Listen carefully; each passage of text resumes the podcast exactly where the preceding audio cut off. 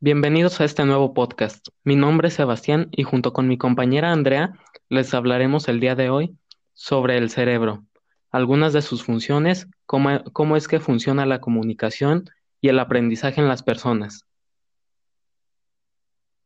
Comencemos. En primer lugar, hay que definir qué es el cerebro, los distintos métodos de comunicación y aprendizaje. Por supuesto, Andrea. El cerebro humano es el órgano principal del sistema nervioso central.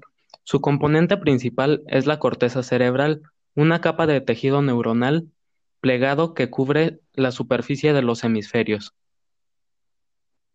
Claro, los hemisferios se dividen en dos, el hemisferio derecho e izquierdo. El hemisferio derecho es más intuitivo y quiere decir que es un que se adquiere sin la necesidad de un análisis. Así es, Andrea. Y el otro lado del es el hemisferio izquierdo. Es lo contrario al derecho. Este sí analiza, reflexiona y se centra en pensar en qué hacer o qué creer. Ahora bien, les hablaremos un poco sobre la comunicación y aprendizajes. La comunicación es la manera en la que las personas tienen contacto por medio de señales que transmiten mediante una persona y que dice y otra que escucha el mensaje que se quieren comunicar. Exactamente, Sebastián. Nosotros los seres humanos, para poder comunicarnos, usamos los procesos de comunicación.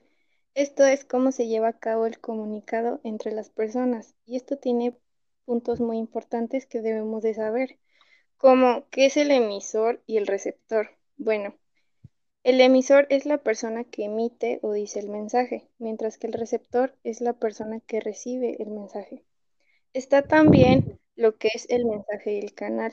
El mensaje son señales, símbolos o signos que son objeto de comunicación y el canal es el objeto físico por el cual se transmite el mensaje.